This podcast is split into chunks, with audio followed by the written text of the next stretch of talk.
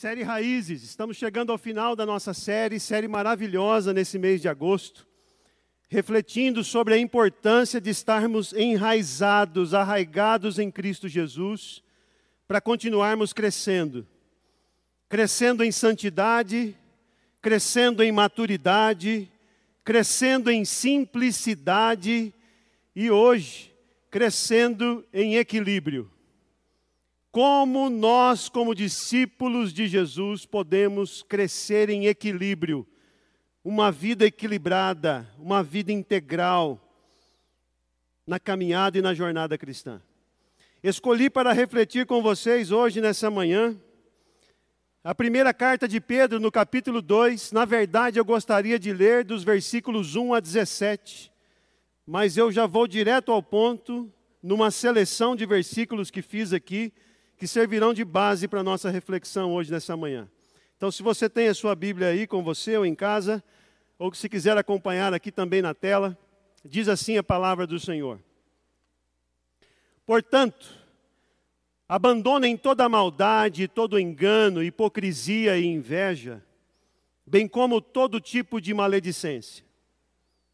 Como crianças recém-nascidas, desejem o genuíno leite espiritual para que por ele lhe seja dado crescimento para a salvação. Se é que vocês já têm a experiência de que o Senhor é bondoso. Chegando-se a ele, Cristo Jesus, a pedra que vive, rejeitada sim pelos homens, mas para com Deus, eleita e preciosa.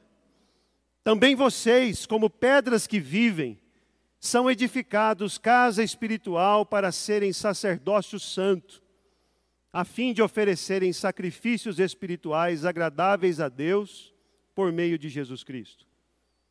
Vocês, porém, versículo 9, são geração eleita, sacerdócio real, nação santa, povo de propriedade exclusiva de Deus, a fim de proclamar as virtudes daquele que os chamou das trevas para a sua maravilhosa luz. Amados, versículo 11: Peço a vocês, como peregrinos e forasteiros que são, que se abstenham das paixões carnais que fazem guerra contra a alma, tendo conduta exemplar no meio dos gentios, para que quando eles os acusarem de malfeitores, observando as boas obras que vocês praticam, glorifiquem a Deus no dia da visitação. Versículo 13 e 15.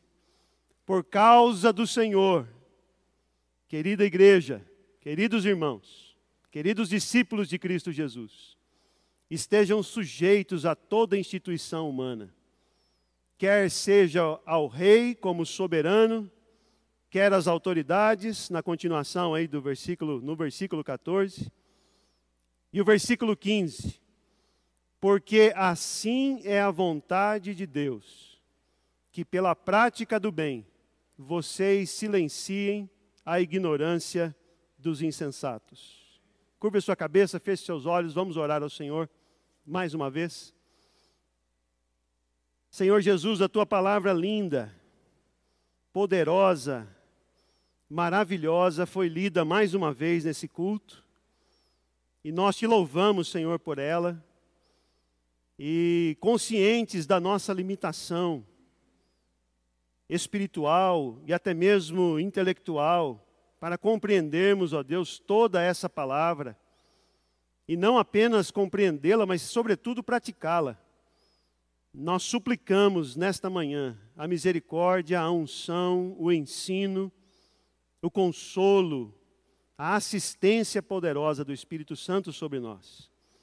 Abra nossa mente nessa manhã, Senhor, para que nesses minutos que vamos passar refletindo sobre a tua palavra, ela venha realmente de encontro, destruindo as nossas ilusões, destruindo as nossas aparências, destruindo, ó Deus, o pecado que ainda habita em nós, e fazendo crescer, ó Deus, o fruto da justiça, fazendo crescer em nós, ó Deus, essa vida bonita de Cristo Jesus. Como eu desejo isso, Senhor, como nós desejamos isso. Ensina-nos a vivermos uma vida equilibrada. Ensina-nos hoje, nesta manhã, o que é o equilíbrio. O que é a tua palavra, o que o apóstolo Pedro nos ensina, que ensinou aquelas igrejas e ensina a nós, nesta manhã, a respeito do equilíbrio. Faz assim, Senhor, para a tua honra, para a tua glória e para o teu louvor, é o que pedimos humildemente, em Cristo Jesus. Amém, amém e amém.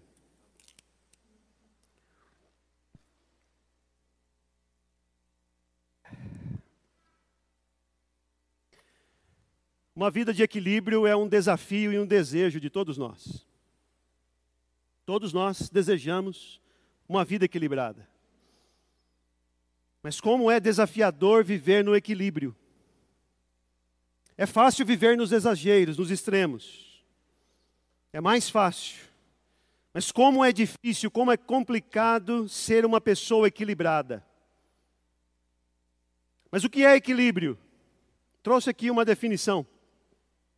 Equilíbrio é a condição ou situação de um corpo que se mantém estável, seguro ou firme, mesmo que esteja a ser constrangido ou empurrado por forças contrárias. Então, equilíbrio é essa capacidade de nos mantermos firmes, seguros, mesmo diante de forças contrárias, que querem nos fazer pender ou para lá ou para cá. Forças, por exemplo, da cultura em que vivemos. Como é desafiador viver em equilíbrio numa cultura que constantemente oprime a mim e a você, convidando a mim e a você aos extremos.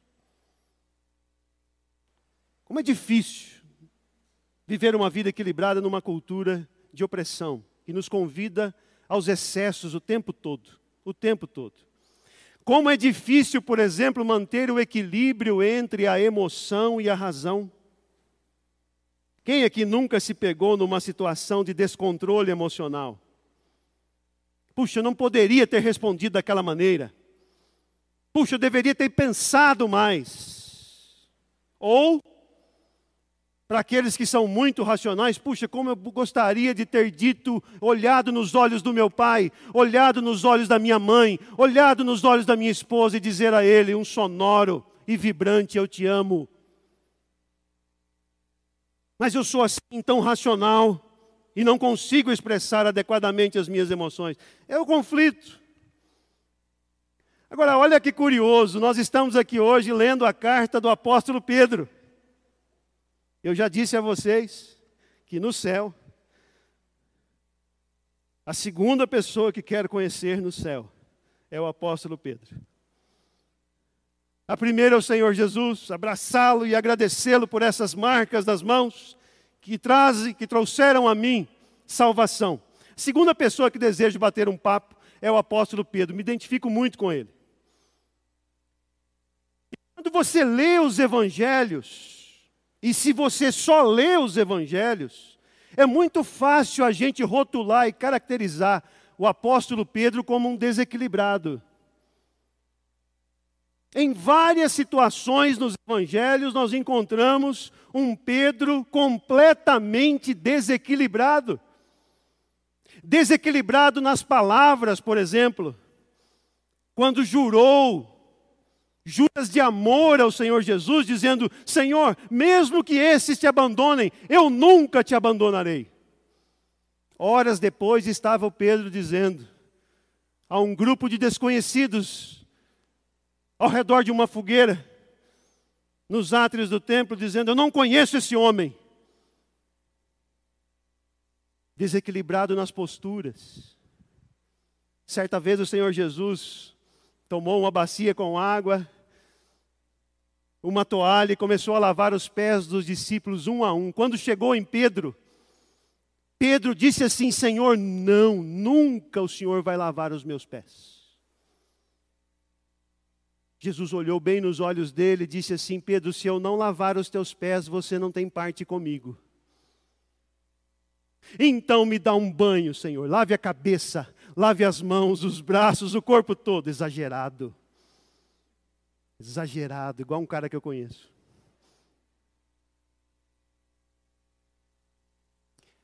Quem já está limpo não precisa tomar banho senão lavar os pés, Pedro.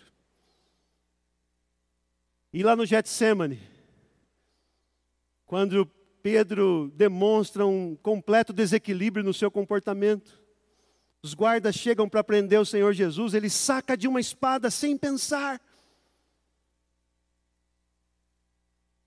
E desfere um golpe que a gente não sabe se era para cortar a cabeça ou se era para decepar apenas a orelha direita de Malco servo do sumo sacerdote.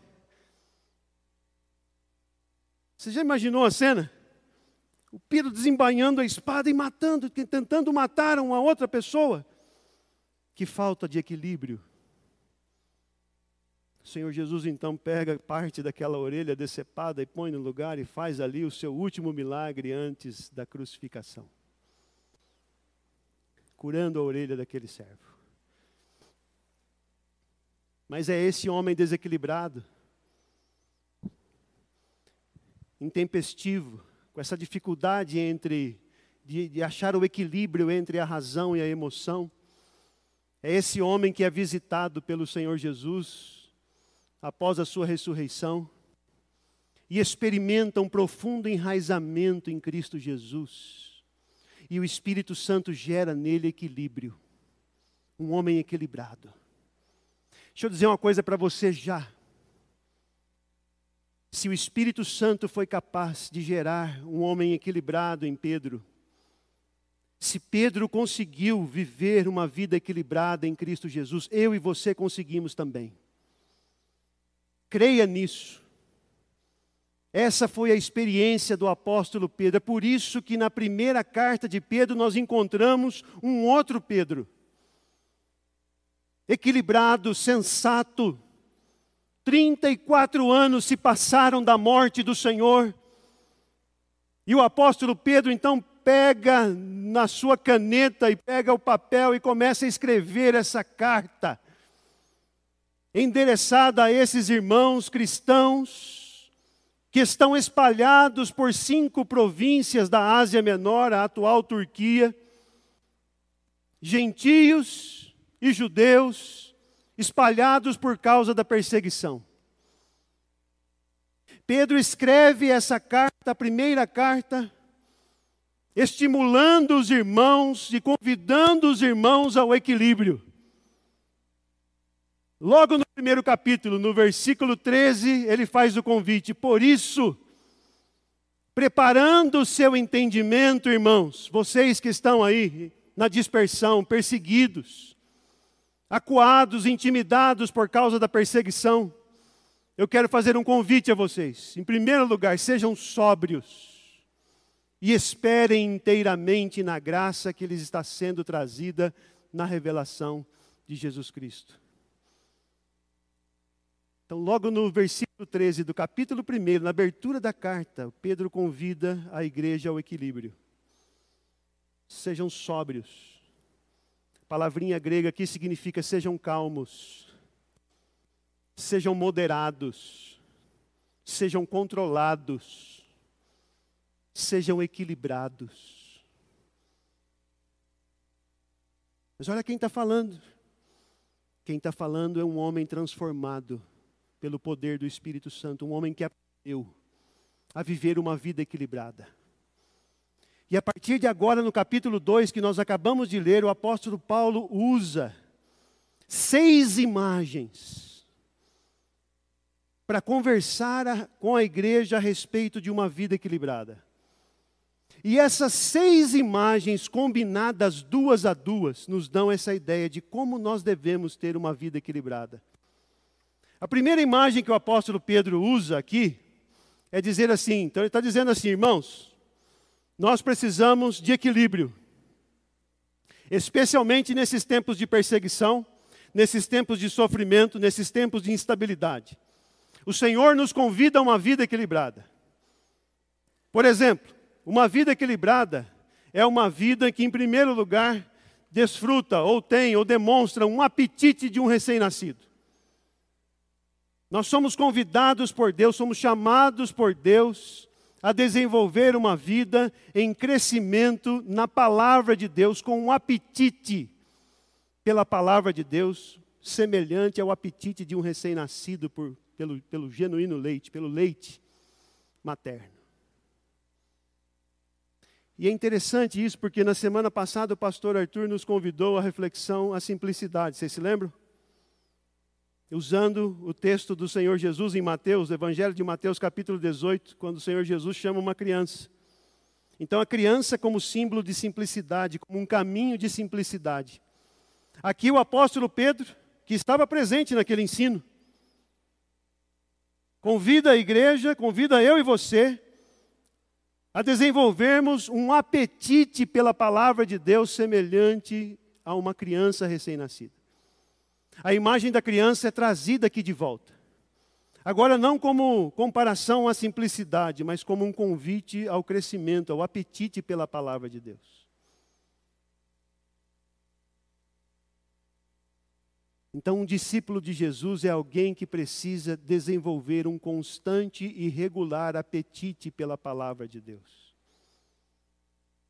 Como crianças recém-nascidas, desejem o genuíno leite espiritual. O único que é capaz de promover em mim e em você o crescimento para a salvação. Mas não apenas isso não apenas desejem regularmente o genuíno leite espiritual que é a palavra de Deus, mas cresçam também nessa segunda imagem que o apóstolo Pedro usa, que é a imagem do edifício, da casa espiritual que Deus está construindo. E é aqui que nós vemos o equilíbrio. Então, cresça não apenas na palavra de Deus individualmente, fome pela Bíblia Sagrada, tendo fome pelo Evangelho, tendo fome e desejo de estudar a Bíblia, de ler a Bíblia todo dia. É disso que Pedro está falando. Mas cresça também na comunhão com os irmãos. Porque somos feitos casa espiritual em Cristo Jesus. Deus está no ramo, irmãos, da construção. Não da construção civil, mas da construção espiritual. Deus está fazendo e formando e edificando um grande castelo, uma grande casa espiritual, diz o apóstolo Pedro. Onde eu e você somos esse tijolinho.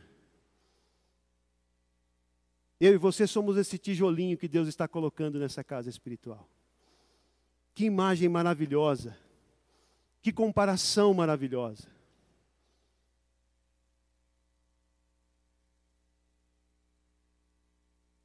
Nós pertencemos a um edifício, nós pertencemos a um corpo, nós pertencemos a essa casa espiritual que Deus está construindo. E esse é o equilíbrio que o apóstolo Pedro está falando aqui comigo, com você hoje, nessa manhã.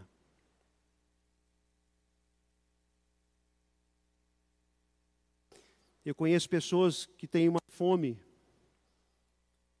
por conhecer a palavra, por conhecer a doutrina, por conhecer o Evangelho, de estudar a palavra de Deus muito grande. Mas eles não dedicam a mesma energia, eles não dedicam a mesma força, a mesma intensidade no convívio com os irmãos. Cuidado. Esse é o alerta que o apóstolo Pedro está fazendo a mim e a você hoje, nessa manhã. Sejam equilibrados, Sejam ávidos, desejem ardentemente o leite da palavra de Deus, mas desejem também essa vida em comunhão. Nós somos membros do corpo de Cristo e membros uns dos outros, nós não podemos nos esquecer disso, irmãos. Essa semana eu fiz uma visita pastoral e ouvi um testemunho que, para nós pastores, é o, é o testemunho mais gostoso e mais gratificante que nós podemos ouvir. Abre aspas. Aquela família, aquele casal me disse assim, pastor, se não fosse o pequeno grupo, os irmãos, os membros do meu pequeno grupo me sustentar em oração, em ligações, em aconselhamento, durante o período do câncer que eu enfrentei, eu não sei o que seria de nós. ainda com as aspas abertas, especialmente do líder do meu PG. O líder do meu PG foi uma pessoa fundamental que Deus usou para trazer consolo, para trazer edificação sobre a nossa vida nesse momento difícil que enfrentamos. Que testemunho maravilhoso. Que alegria foi para mim ouvir aquilo. É para isso que a gente prega o Evangelho para que as pessoas entendam exatamente isso, a importância de uma vida equilibrada de crescermos na palavra de Deus, mas de experimentarmos também essa comunhão linda, maravilhosa e profunda uns com os outros. A terceira imagem que o apóstolo Pedro usa é a imagem do sacerdote. E com relação ao sacerdote, ele usa a imagem do sacerdote em dois sentidos. É a mesma imagem, a imagem do sacerdote, mas aplicada em duas direções. A primeira, aqui no versículo 5, ele diz: Vocês são sacerdócio santo de Deus, a fim de oferecerem sacrifícios espirituais. O que são esses sacrifícios espirituais? É o movimento, é o nosso movimento gostoso e maravilhoso de adoração a Deus. Seja com palavras, seja com cânticos, com orações, esse movimento, é o que estamos fazendo aqui agora. Essa adoração bonita, esse culto ao nosso Senhor e Salvador Jesus Cristo. O sacerdote era aquela pessoa no Antigo Testamento que tinha dois privilégios. O primeiro era o privilégio de ter acesso a Deus. Somente o sacerdote tinha esse acesso direto a Deus no templo. E o segundo privilégio que o sacerdote tinha era de oferecer o sacrifício.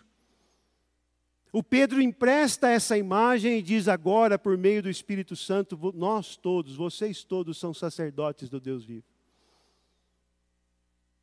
Num primeiro momento, sacerdotes chamados para oferecer diante de Deus sacrifícios espirituais, como o culto de adoração. Mas não apenas um culto de adoração a Deus, mas também vocês são sacerdotes para, por meio da pregação e da proclamação da palavra, serem testemunhas do Deus vivo, por onde quer que o Senhor leve vocês. Então, não apenas um sacrifício espiritual a Deus, que é o nosso culto racional, como diz o apóstolo Paulo na carta aos Romanos, mas também é um povo que testemunha a palavra de Deus com uma paixão evangelística no coração. É o que ele diz aqui, ó, no versículo 9. Vocês são o sacerdócio real. Repare isso no texto. Não está aqui na tela, mas no começo do versículo Pedro diz: Então nós somos sacerdócio santo para ministrarmos culto ao Senhor, de adoração ao Senhor. Ao mesmo tempo, ao mesmo tempo somos sacerdócio real de Deus, a fim de proclamarmos as virtudes daquele que nos chamou das trevas para a sua maravilhosa luz. Uma igreja equilibrada cresce em adoração ao Senhor, no templo e de casa em casa, e cresce também proclamando esse evangelho na cidade. Eu gosto da expressão que aprendi com o pastor Jeremias, que uma igreja equilibrada e aí sou eu que estou colocando assim na igreja equilibrada. Uma igreja equilibrada é aquela que adora a Deus no templo, aos domingos, com a igreja bonita, reunida, como nós estamos aqui hoje. E durante a semana é uma igreja que coloca um tênis no pé e sai, andando pelas ruas de Sorocaba e proclamando a mensagem do Evangelho. É disso que o apóstolo Pedro está nos lembrando aqui. Não se esqueçam disso. Uma vida equilibrada é aquela que adora a Deus, com toda devoção, e ao mesmo tempo é aquela igreja que espalha o evangelho de Cristo com essa paixão evangelística, proclamando aos quatro cantos da cidade as virtudes daquele que nos chamou das trevas para a sua maravilhosa luz. As igrejas que mais crescem no Brasil e no mundo são as igrejas que investem no evangelismo pessoal. Nós não podemos nos esquecer disso. É muito gostoso, é muito bom esse momento de culto e o Evangelho está sendo pregado e anunciado aqui também no culto. Mas é de fundamental importância que eu e você, lá no trabalho, lá em casa, no comércio, nas ruas aqui de Sorocaba, continuemos pregando e proclamando as virtudes daquele que nos chamou das trevas para a sua maravilhosa luz. Em último lugar, o apóstolo Pedro usa aqui a imagem do peregrino, do forasteiro. Ele diz aqui ó, no versículo 11: Amados, peço a vocês, como peregrinos e forasteiros que são, que se abstenham das paixões carnais que fazem guerra contra a alma. Pedro está dizendo: nós somos forasteiros e peregrinos nessa cultura, nesse mundo. E é assim também que crescemos na vida cristã. Porque o peregrino é aquele que não tem um lugar fixo. O peregrino é aquele, aquele andarilho, aquele que continua andando sem uma cidade fixa, sem uma pátria fixa. Ele sabe que está ali provisoriamente. É isso que Pedro está dizendo que eu e você somos, peregrinos. Peregrinos aqui em Sorocaba, peregrinos aqui no Brasil peregrinos aqui nesse planeta Terra, com essa configuração, pelo menos, com esse jeito, nesse tempo, somos peregrinos. Forasteiros são aqueles que não têm direito civil aonde estão. Por isso são renegados, por isso são desprezados, por isso são eles são periferia, eles são marginalizados. E essa era a condição mesmo desses irmãos. Eles estavam espalhados, saíram de Roma, saíram de Jerusalém para o mundo. No mundo de então, a Ásia Menor, e chegavam naquelas, naquelas cidades, naquelas regiões, naquelas províncias, e não tinham seus direitos garantidos. Pedro pega essa imagem e diz: é exatamente isso que nós somos. Nós estamos nesse mundo, mas não somos desse mundo. Ecoando as palavras do Senhor Jesus no Evangelho de João. Pai, eu não peço que os tires do mundo, mas que os livres do mal. Nós estamos aqui nesse mundo, mas não somos desse mundo. Por isso ele faz esse convite. Para que se abstenham das paixões carnais, para que a cultura não conduza o nosso coração. Mas alguém poderia perguntar assim: mas pastor, já que não somos desse mundo, já que somos peregrinos e forasteiros, então não nos interessa nada aqui nesse mundo? Não, aí o apóstolo Pedro completa a imagem, dizendo: Nós somos cidadãos do reino de Deus, forasteiros e peregrinos, mas ao mesmo tempo somos cidadãos do reino de Deus. Devemos, pela prática do bem, como ele diz assim, ó, porque, é, porque assim é a vontade de Deus, que pela prática do bem vocês silenciem a ignorância dos insensatos. Como cidadãos do reino de Deus, somos chamados a buscar sempre o bem da cidade onde Deus nos plantou. Como cidadãos do reino de Deus, somos chamados a nos envolver com os negócios da cidade, para o bem da cidade, para que o Evangelho de Cristo Jesus possa crescer de todas as maneiras na cidade. Intercedendo pelos nossos líderes e pelas autoridades. Como chama a minha atenção o apóstolo Pedro lembrar-se desse tema. Parece que não tem nada a ver, né? Ele lembrar que agora dos reis e das autoridades. Mas tem tudo a ver porque um cristão cresce como um peregrino que se abstém dos valores, de ser conduzido pelos valores da cultura, mas ao mesmo tempo ele se engaja como um cidadão de Deus, intercedendo pelos governantes, buscando o bem da cidade. Que lindo esse movimento de equilíbrio.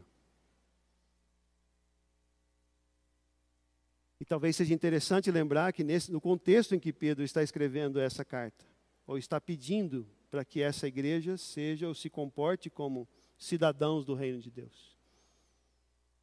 Esses irmãos estavam sendo perseguidos pelo Império Romano. E agora o apóstolo Pedro está pedindo para que eles orem, intercedam por Nero, por exemplo, o perseguidor mor. Aquele que estava perseguindo os cristãos, colocando fogo em cristãos, jogando os cristãos na, na arena para serem devorados.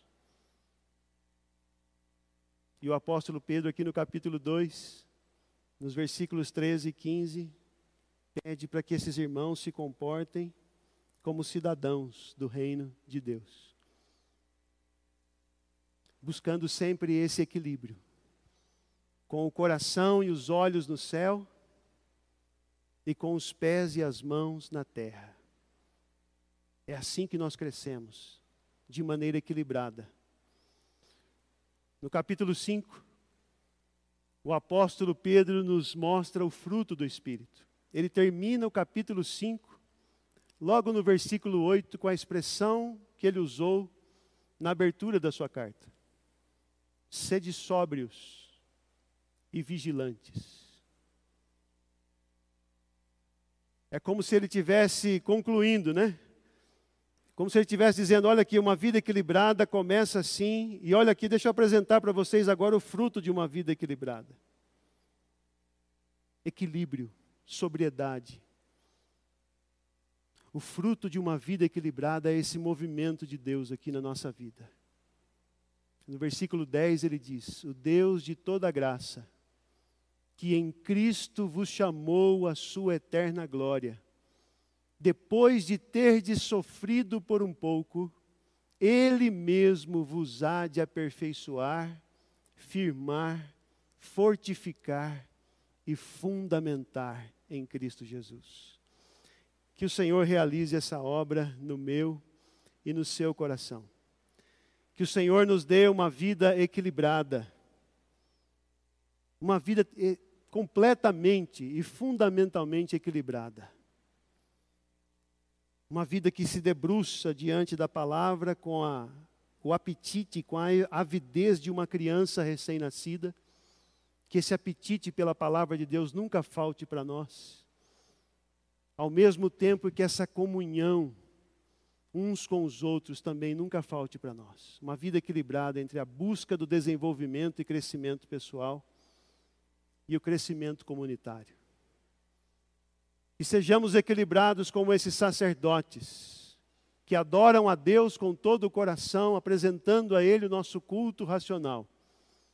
Ao mesmo tempo em que calçamos os tênis, o tênis, e com um tênis no pé e a palavra de Deus nos lábios, saímos proclamando as virtudes daquele que nos chamou das trevas para a sua maravilhosa luz. Que como peregrinos nessa cultura, não nos deixemos guiar pelos valores da cultura, mas que, como cidadãos do reino de Deus, tenhamos sempre os nossos joelhos dobrados, intercedendo pelas autoridades e buscando o bem da cidade. Ligados à videira, que é Cristo Jesus, frutifiquemos, espalhando a graça do Senhor, o bom perfume de Cristo em nossa cidade e na vida uns dos outros.